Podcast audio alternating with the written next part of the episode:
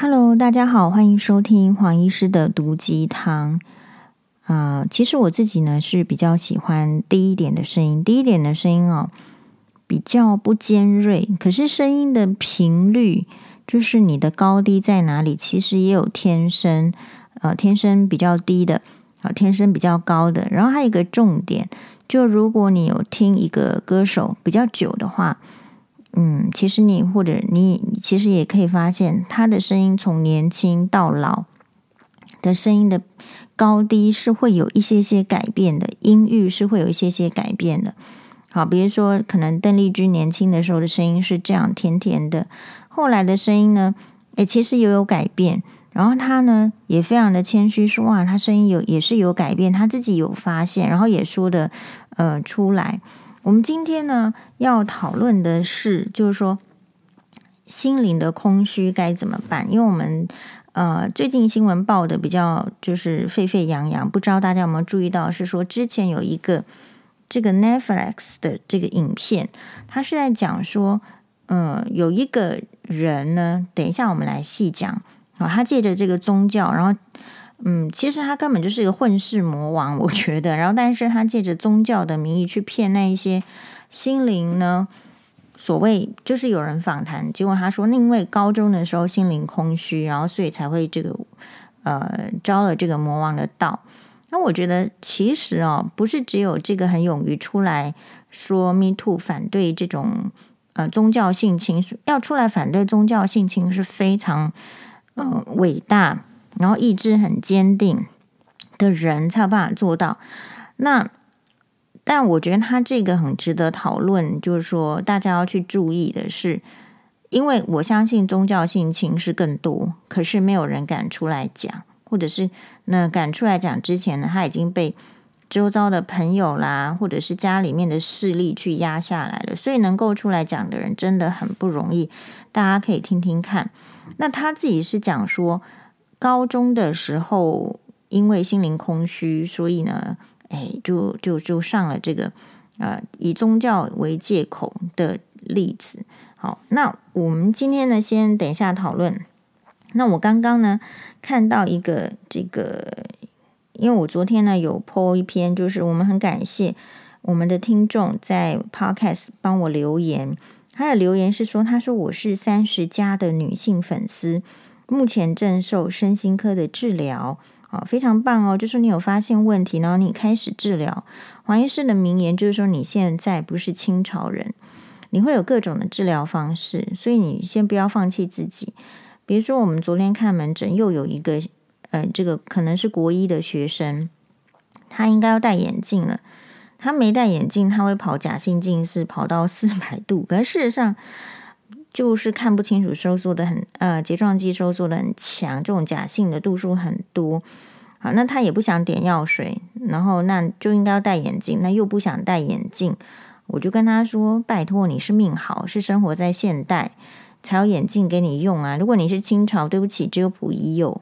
好，你在更之前，对不起，只有乾隆皇帝有。这样，好，其他的人根本没这个机会。”时代改变，在给我们机会，当然也给我们造成一些压力，所以我们当然是要学着怎么样去舒压，不要心灵空虚，然后尽量的去利用这个时代的好处。这是说作为现代人的乐趣，做古代人我相信也有很多乐趣，但是古代也有很多不方便，现代人有很多的压力，但是现代人的呃乐趣跟便捷，那我们就尽量的利用平衡嘛。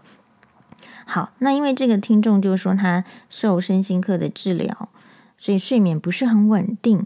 有时候睡前呢，听您的 podcast 会听到睡着，这是称赞之意味啊。刮胡，起床之后呢，再从头开始听一次，都让我觉得生活中有动力、有希望。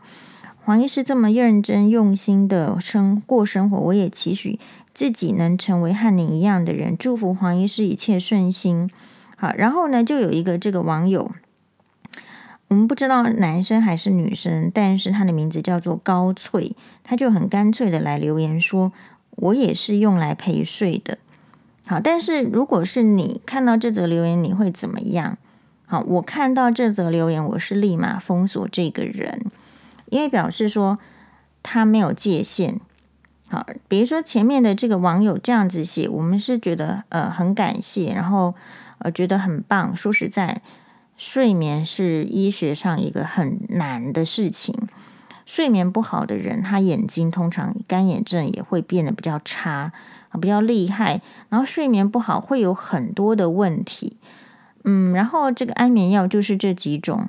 好，那病人呢，就算发给他呃安眠药，你会去看身心科或者是看加医科，你拿到了安眠药，有时候病人又又又囿于这个网网络的一些传言，比如说会不会假掉？诶，会会不会成瘾？好，甚至我们的眼科的药水，哈，这个干眼症的人工泪液，病人有时候你请他点，他就干到这样，他测出来就是这样，没泪水。你请他点不一定哦，下一次来他有认真点，理由都是什么？就是怕成瘾，怕假掉，诶，怕用用了之后就没有办法脱身。我跟他讲，哦，比如说我们的这个干眼症病人，如果有这样子的忧虑的话，我就会说。啊，你这个想太多。我们这个如果是吗啡或者是大麻的话，绝对不是这个价钱。你嘛想想这样，哦，这是第一个嘛。你逻辑上想，很容易成瘾沉迷的东西，其实都比较贵。你有没有注意到？嘿嘿。然后第二个，我说如果很容易沉迷的话，成瘾的话，我们病人怎么会不会好？就是请他用四遍，他就只用一遍，或是是不用，对不对？如果用了这个东西真的会成瘾的话，怎么会不用呢？好，所以没有成，只有说我们请病人一定要认真用药，没有说，呃，你请他停，他也停不下来的。这个我们临床上还真没有哈。好，那所以我觉得有时候是态度，比如说你看到这个人，你你衍生出不良的，然后你会用社会的定律来看。照我来看，就是说，嗯，他也是用来陪睡，也许他对他自己可以这样讲。但是他如果跑到我女生的面前，我是女生嘛？难道我是双性吗？我是欧北龙棍吗？你就知道我是女生嘛？所以如果你是男生，你跑到你明知我是女生，你跑到我面前这样讲，就你你没有被打已经很好了，你被封锁是应该的。好，那你说黄医师你怎么会呃这样子？就是好像很严格，对，因为我觉得很多人就是他的生活态度其实是很散漫的，是随便的。随便乱讲话的，然后呢？可是他不会对自己乱讲话，他怎么不说自己第三根，好 是那一根怎么样怎么样？他们不会对自己随便乱讲话，他们都是对可欺负的对象乱讲话，是吧？你今天敢去跟蔡英文说，呃，蔡英文可以陪睡吗？不行嘛。所以有一些话，这些人讲出来的时候，其实如果你已经觉得。有伤大雅，那就是有伤大雅。那重点是你怎么处理？好，比如说今天，呃，黄医师这样处理的话，他可能会觉得说，第一个他网络坏掉，第二个，如果他真的是我的这个粉砖追踪比较久的话，他就会知道说，那应该就是这句话是黄医师不爽的。黄医师有没有权利不爽呢？当然有权利，你有权利讲话，我有权利不爽啊。好，我有权利表达。那为什么？呃。讲话的人会不注意自己应该讲的话，是因为他从来不担心别人不爽、别人不开心。所以这个世界有些人是很过头的。过头的意思是，有一组人马，他做事讲话都没有在考虑别人；那有一组人马是，他做事讲话都太考虑别人。有时候呢。呃，当然，身心科我们没有知道什么问题，但有时候是因为你太考虑别人，也会造成这种压力。所以事实上，就是要在互相的沟通，然后观察对方的行为之后，得出一个结论。比如说，如果说这个男生讲话，我认为他是男生啊，女生不会说他是用来陪睡，然后也不会取什么高翠嘛，好，这种听起来就是怪怪的名字。那我的想法是这样子，就是。呃，第一个用词，它会有这个你的层次，会显示出你的层次，所以你需不需要别人觉得你层次高呢？这个是一个重点，就是你的需求。那第二个，可是如果你是层次是不高的，你讲出来的话，其实有时候不是粗鲁跟不粗鲁哦，因为你要注意的是，比如说你在写文章，你在写 line，这个是没有看到你的人的。也许你的人看起来就是很棒的、很温暖、很正向、很阳光的。说实在，你用一些比较，比如说，假设你是小虎队好了，你觉得苏有朋讲出来的话跟陈志那个诶，就是我们的四爷啊吴奇隆讲出来的话，或者是那个啊诶陈志朋讲出来的话，同样一句话讲出来的感觉会一样吗？So that's the difference。所以其实你在写文章，你在网络上其实是要小心的，不就是因为我们在网络上很多人都不小心，或者是觉得。网络就是可以天马行空的地方，所以你不知不觉，其实你有可能就会受到网暴啊，或者说你可能不是那个意思，可是你就是写这样，因为从来没有人跟你讲不可以哦，所以诶，重点是，如果你觉得不开心、不舒服，就要讲出来。那我们来讲这个文章呢，是出自于静新闻，哈，静新闻，静新闻是。他这个哎，对不起，我们在点的时候都会跑出一堆广告，还要先把广告删除，然后我们才会看到文章哈。但是没有广告的话，确实这一些呃单位啦、媒体也没有办法生存嘛。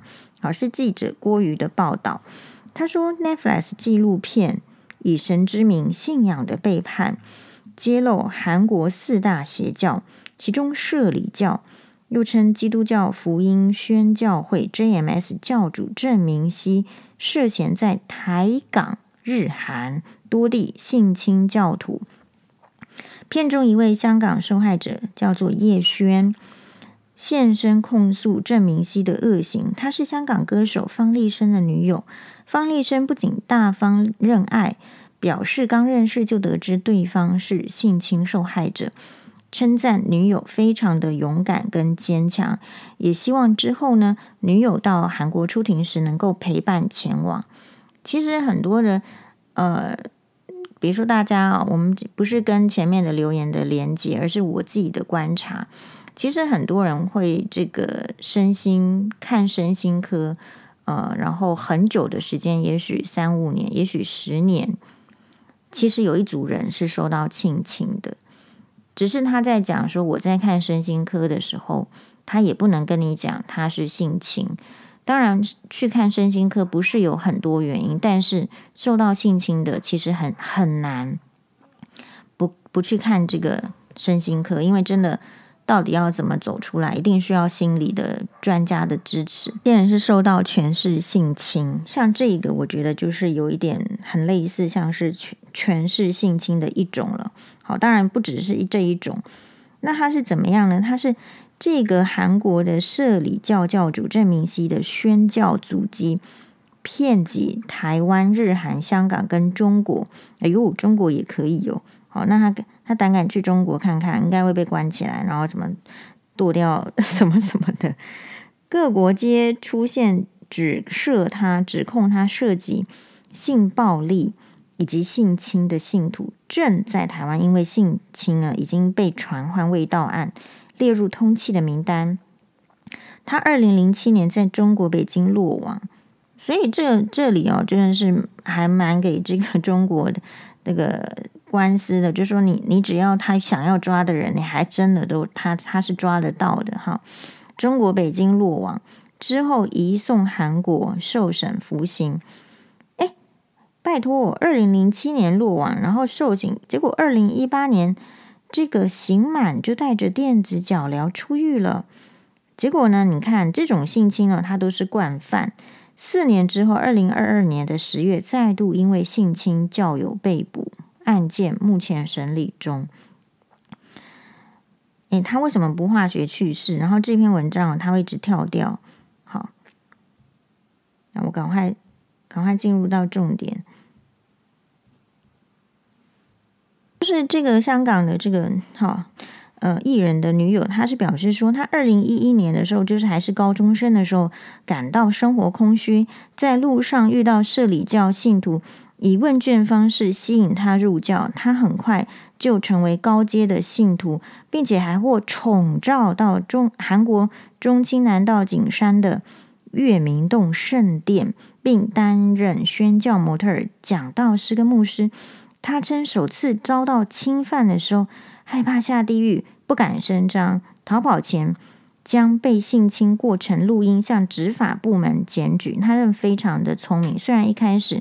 好，就是那呃，对于女友曾是邪教的受害者，方力申坦言看过女友在纪录片剖白的时候，内心的冲击很大，却让双方的关系更巩固啊。彼此已经见过双方的家长，当然，这个他透露，女友仍未完全走出阴霾，有创伤后遗症，要定时看医生。可能民众呢觉得他很天真幼稚，然后点点点，可是他觉得很棒，好，大概是这样。这篇文章呢，就大家或者说这个新闻，其实是很需要你去关注的，或者说你有小孩，你去关注。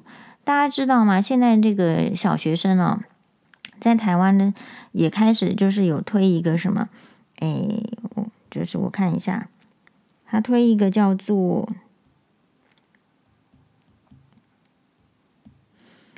阿尤维亚的小贴纸是让十二岁以下的小朋友打的专线，就是你如果有心事啊，你也可以打，然后照顾你的人也两三天好什么没给你饭吃，或者说你有什么状况你就打，有点类似就是张老师专线这样子的概念。那开始推这个，我觉得很好，但是要看他能够做到什么程度，就是大家要去关切。事实上，青少年的自杀、忧郁，事实上是逐年提高的嘛。我们如果有去法院，就知道，其实你大人会承受压力，青少年也会承受压力。所以你看看这个 case，就是他很勇敢的告诉我们说，他在高中的时候心灵很空虚，然后所以走在路上接受问卷。我们前一阵子呢，也是有一位，就是我们呃粉砖跟这个 podcast 的听众，也是我们的这个铁粉，他告诉他就是写了一大篇，他写了一大篇告诉我们什么呢？他说，呃，他就是没有办法拒绝人家给他招揽啊、劝说的。不过他的那个地点呢，是在那个，比如说是美容院，好，他是剪头发，那呃。他呢，这个美容院剪头发还会给你推销，你要买那个剪发券。我本来看到这里都觉得呃还好啊，就一推销剪发券，竟然说要两万块。我想说这到底要剪多少次头发？哦，可能他有剪头发，然后他也有造型。总而言之呢，他要一次赚你那么多钱，然后给你收钱，然后推销。重点是我们这个网友呢，他就接受推销买了嘛。好，想说。嗯，反正我会去啊，也会用到。但是他买了之后呢，其实发现人家对他的态度不好，就算预约了，常常会说叫他再等一下，好，或者是呃，诶，好像对别人的态度比较好，所以他就很恨自己。好，为什么别人推销他就接受？呃，然后呢，后来是总之是鼓起勇气去把它解除。然后这个网这个路上推销哦，你不要小看这个路上推销哦，其实大家有一肚子满肚子这样子的气，嘿，所以不只是高中生有这个问题，其实有很多人在路上好被推销招揽。嗯、呃，我自己的观察，大家我不知道，其实像。星光三月百货公司，因为黄医师是百货公司咖嘛，哈，我就喜欢去百货公司。但你要注意，是因为我小时候我没办法常常去百货公司嘛。那我现在可以去百货公司，我就去百货公司啊。那 我去百货公司是这样子的，呃，你去观察，其实像搜狗就是哎做的还可以，星光三月是越来越好。然后呢，微风广场是走下坡。那为什么？并不是说微风广场的厂牌不好，地点不好，其实它蛮。宽敞的，然后是舒服，然后它店员也是好。可是，呃，为什么？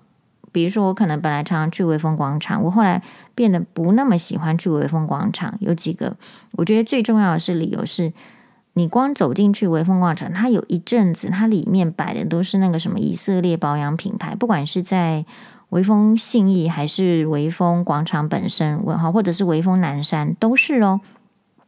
可能就是有这个签约合作，也许就是有那种什么国外的你不知名的保养品牌，非常不知名。嗯，然后呢，他就他就会在那个走道，好，并不是真实真实的那个店面，然后他就在走道设一个，就类似小花车，但是可能看起来比花车高级的小专柜，然后你走路过，他就给你发发试用品，然后呢。嗯，就很像是你走在东区，有时候那个忠孝东路为什么会没落？有时候我也是这样想。你很烦嘛？你走那条路，你走路走得好好的，那他卖东西，他就一定要出来在路边，然后跟你讲说：哇，你这包包很可爱，你怎样怎样，你这个鞋子其实就是要攀谈。可是一个这个 sales 的人员，他连攀谈的技巧都不会，你觉得他有能力去了解产品吗？就是，嗯，让人家的感觉不舒服。你要耽误我的时间，其实我会路过，是因为我都要去赶着去上班。然后呢，你在那边给我呃说一句，想要试图拦下我，这种感觉，你觉得在东区大家会接受吗？没有啊。好，我们逛街是要逛开心的，好，结果你反而去那个地方就是有压力，所以。有好长一段时间，我也不喜欢去微风广场。本来是喜欢去嘛，好，那现在是呃再去觉得它有改变，不知道他自自己有没有去这个研究到这样子。哈，你虽然只是一个区块，比如说他可能之前在微风系，也许是二楼，也许是三楼，可是这些人会堵在楼梯口，好，诶，如果让人家感觉有一种。讨厌的压迫的感觉，所以我认为他生意是可能搞不好这一点也是有受到影响。只是说我最近去那个微风广场的，哎，supermarket 就是超市去买那个新爸爸喜欢吃的东西的时候，我发现哦，比较没有了，人好像不见了。好，这个柜撤走了，换成比较正常的，是卖卖面包的，卖面包。你如果 对不对？好，那如果是这样子的话，你就会觉得哦。比较没有那个压力，所以第一个重点是，其实人不一定会拒绝。就像我们那个网友，他就是要来问说黄医师是怎么拒绝的。嗯，可是重点是你，你，你为什么会拒绝？我我认为你要有相当的不舒服的感觉的时候，你就会拒绝。那么你如果有不舒服的感觉而还不拒绝的话，表示你生活是受在一个很大的压抑。你觉得好像拒绝会得罪别人，可是你忽视他在得罪你，你忽视了你被得罪之后，你就很不爽的感觉。我花钱还要找气受，为什么我来到高级的地方要被缠住？我我明明是到百货公司，为什么我会遇到水蛭？对吧？好，可我明明就没有要去田野间嘛，就结果遇到水蛭，这种感觉很差。嘿，好，那所以这个。你说是心灵空虚，我认为是的。比如说像黄医师，我说没有一次被拦住，没有一次被拦住，因为当当他说你这个包包在哪里买的时候，我我我的 OS 是，可是你并没有想买，你为什么问这个问题？你浪费我时间，对吧？他只是要攀谈，可是我无意去了解你的产品。今天如果我有需求，我可能好就是。这个是非常的一般般的，但是你看哈，这个二零一一年在一般般在路上发这个宗教，呃，其实我我说一句坦白实在话，搞不好今天我都还没有信基督教，原因也是就是因为当初这些人在路上给我的感觉很不好。这在这些路上哈，宣不管是卖东西或者是宣教的人，就是你知道人家在忙什么吗？哦，你不知道吗？那既然你不关心人家的生活，你讲了我会信吗？好，特别是宣教的哦，因为我觉得所谓的宗教，不管是任何呃回教也好啦，什么这个宗教你是不太能评论的，因为只要你评论你就完蛋。那所以呢，这个是什么？坏人很容易藏身的地方，你不敢评论，因为你明知道这个社会有一股风气，所以我觉得之前那个民进党为什么选举会失败，是因为。你无你无你无可想象，这个社会中已经有很多你不能讲的那种压力。宗教也是，你你还没加入前，你还不能讲他；然后你加入之后，你更不能讲他。然后呢，还有什么人不能讲？老人你也不能讲，对不对？还有什么人不能讲？多的是不能讲。所以，如果你让一个这个社会的风气，特别是政治，连政治都不能讲。以前台湾人讲政治讲得蛮开心的嘛，就是政论频道的收视率很好。你看里面的名嘴都讲个脆个婆啊，吼，那么我们在的共享。结果你发现啊，以前计程车司机也讲得很愉快。那现在如果你发现说，哎，为什么只有他们能讲，我都不能讲的时候，那个 kimoji 很差的。所以我认为他是这个失败是在这里。那反过来看，你再看这一次的这个补选，好，南投补选，诶，那些侧翼啊，好，就没有再出来，就是说靠北，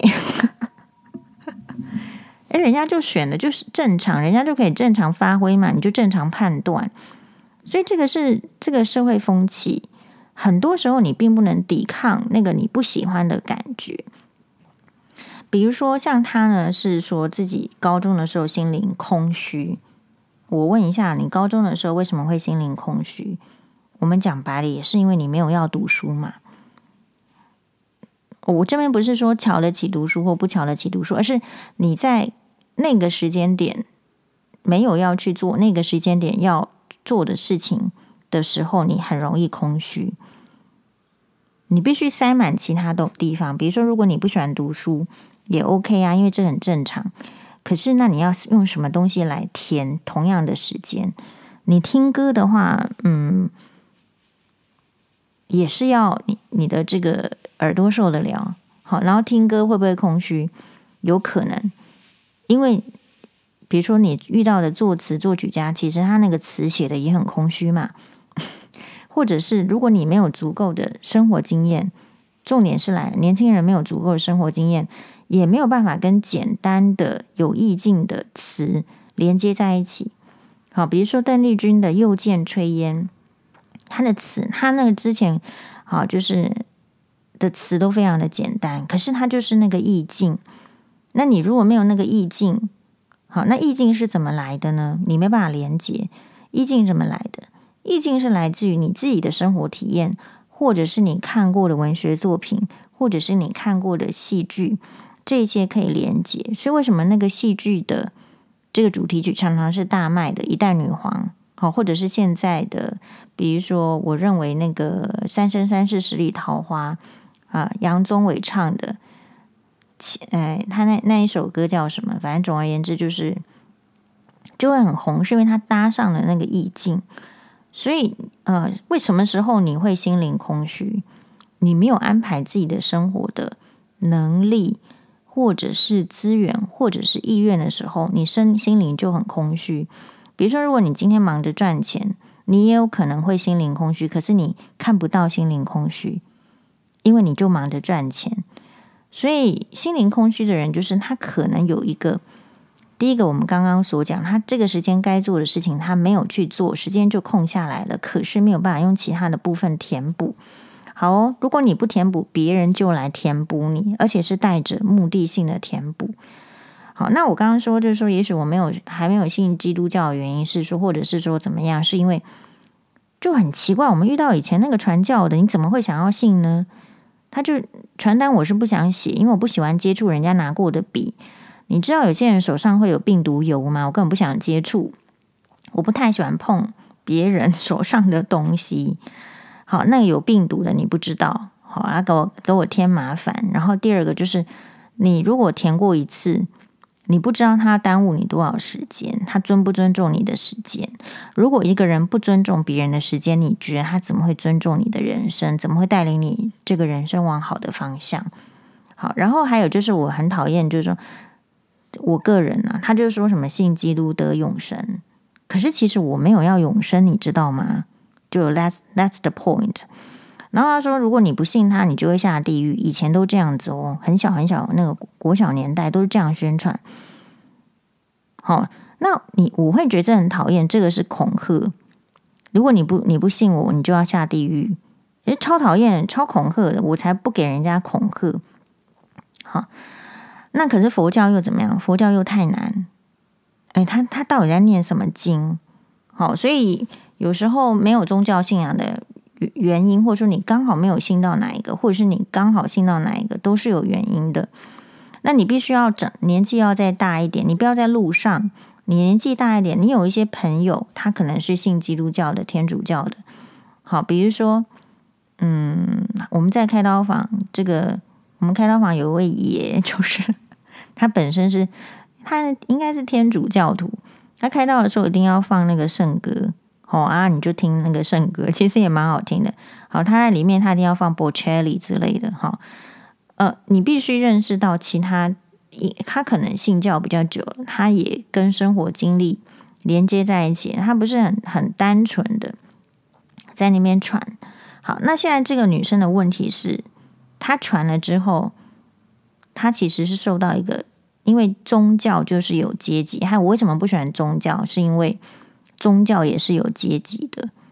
好，就是你看到谁哪个法师，你就要顶礼膜拜；你看到什么主教，你就要去亲他的戒指。好，就是我们看到的印象是这样。那宗教也是有阶级的。那因为我们在这个社会阶级里面就已经过得不是太愉快。那你怎么会想要再去宗教里面再去弄一个阶级，然后把自己搞得就是很累？所以有时候其实为什么没有去考虑宗教，是因为你已经很累了，大家不会不不想要再去更累，就是这样。可是宗教的那个诉求都是会让你变轻松嘛，好，让你信他，然后你就你困难的时候你就说啊，他们的这个论点是因为你困难的时候主一定会帮助你。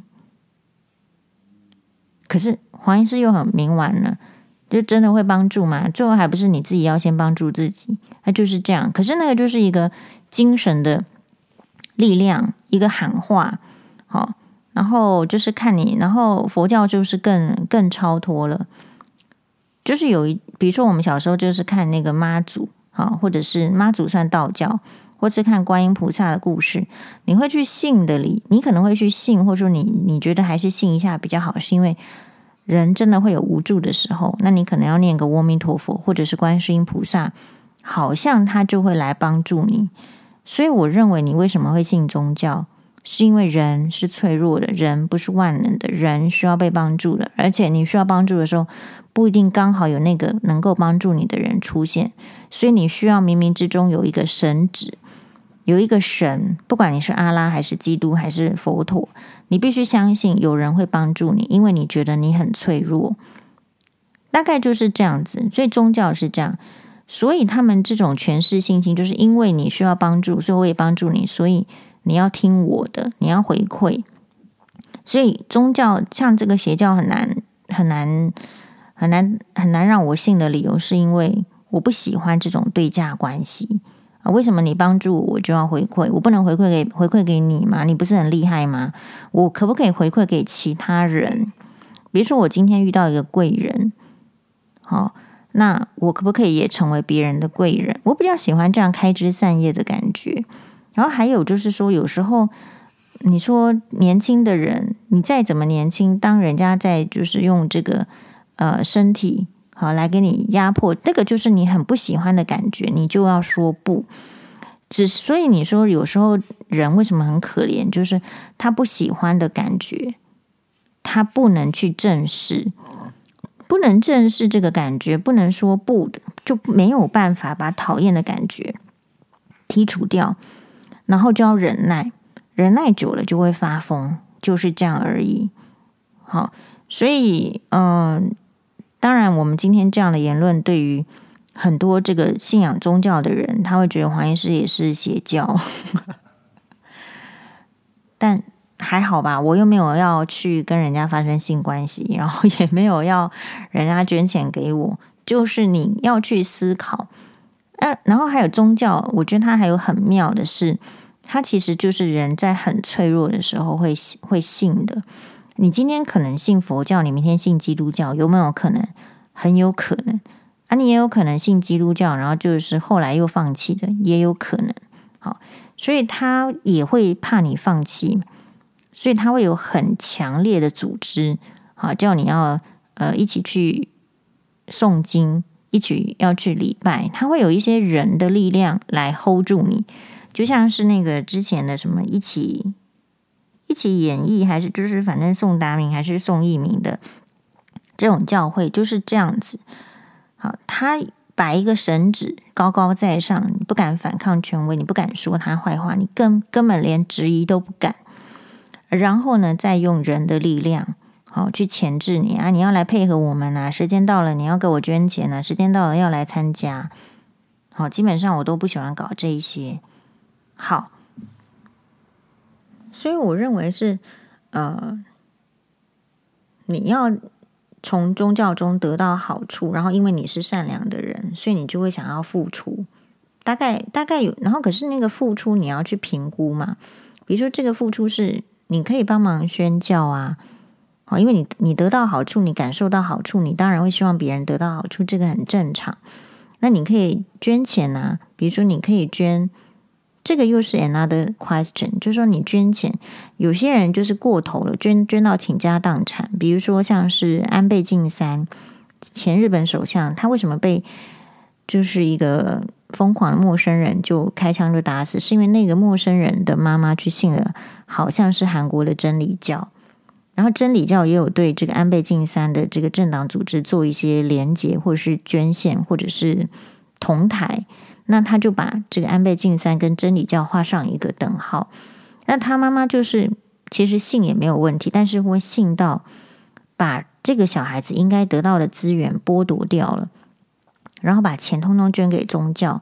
好，不只是这样，我们国内也有，就不是可能你是佛教徒，结果你每天都在。都在念经，小孩子的事情都不管。宗教之沉迷是很可怕的。好，所以并不是我们我们讲的讨论的是很极端，不是说你好好信个宗教，你说谎也是反对，当然是赞成。可是如果你你为什么会沉迷？因为是你心灵很空虚，你让一件事情占据了绝大部分，呃，就没办法思考的时候，你就会陷入那种困境。比如说啦，这个人虽然是不管是这个教的这个领袖，请问他喜欢你有什么重要的？他不喜欢你有没有什么重要？你不是信的是神吗？你看到的对象不是人吗？你为什么把人跟神搞不清楚呢？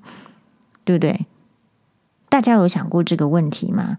所以这些人其实也常常是就是坏心的，他其实是也也是以神明的。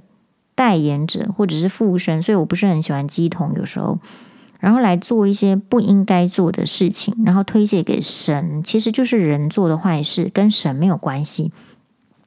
所以今天不是那个宗教不好，是那个人很恶劣。他看到人性的弱点，人性我们刚刚说在宗教里面不敢反抗。好，那所以你要怎么样心灵不空虚？第一个，其实心灵空虚也没关系。其实人生很多的困扰是你一定要怎么样，你一定要漂亮，你一定要瘦，你一定要有钱，你一定要有智慧，你一定要怎样怎样怎样。我认为你可以把那个当做目标，可是如果你一定要达成的时候，这就会出现很大的问题，因为本身你的命格搞不好根本不应该有那一些好，所以这时候算命师就会 得到利益。那所以你只能想说，你怎么样会好过？大家想要的是好过。我有想过啦，在这个嗯宗教组织里面，你是可以得到一个同温层支持。哎呀，我们会越来越好。哎呀，这个主必保佑我们。可是另外来讲，就是我比较不是这一类的，是因为我觉得主如果没有保佑我也没有关系，他可能很忙，他去保佑别人，别人可能比我更需要。他有时候就是这样子，好，然后还有你说怎么样就下地狱？我的 podcast 里面说的很清楚，就下地狱就下地狱啊，没办法。好，那你不要是因为是做了苍天害理的事情下地狱就好了。那如果天堂真的满了，那不好意思，那我也只能去地狱。人生的选择就这样。可能我在这个方面，我的想法可能跟别人不一样。我不是说别人好，我就一定要那么好。所以我不太容易嫉妒别人。有时候你不太容易嫉妒别人的时候，你心灵比较不会空虚，因为你就是跟人比较，你才会觉得没有空空的嘛。好，那可是人生呢？当然我无可避免会跟人比较。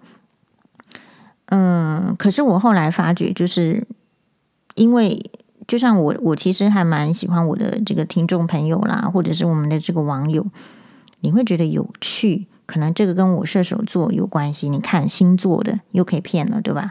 好，然后就是如果你真的很尊重这个个体，你一定会想办法发现他有趣的点。所以我人生到底要怎么空虚？我觉得这个人也蛮有趣的，那个人也挺有趣的，好坏其实都蛮值得研究的。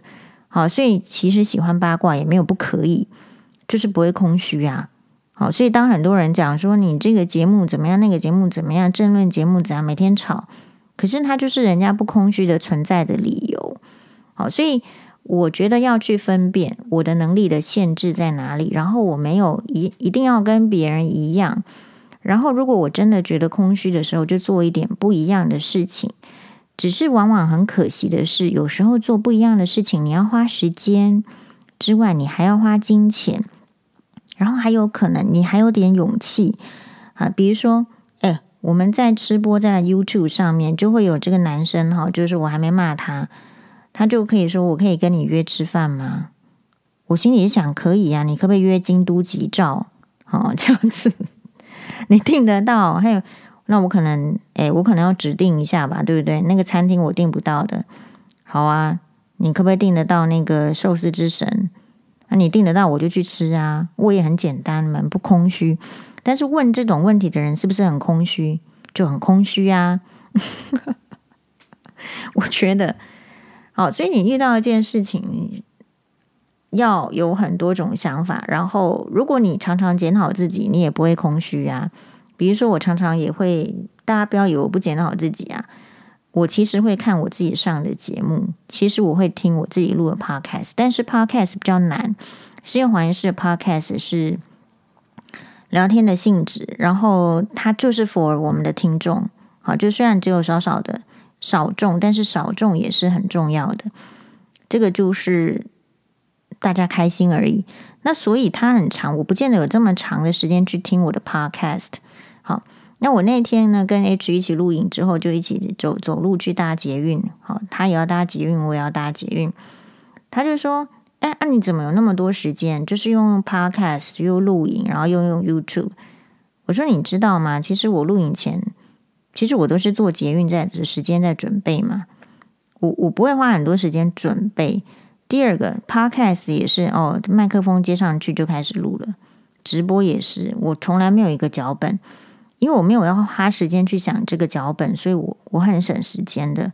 好，那当然它品质就也许不高或是怎样，但是我觉得也没关系，我呈现的就是一个没有包装的人生嘛。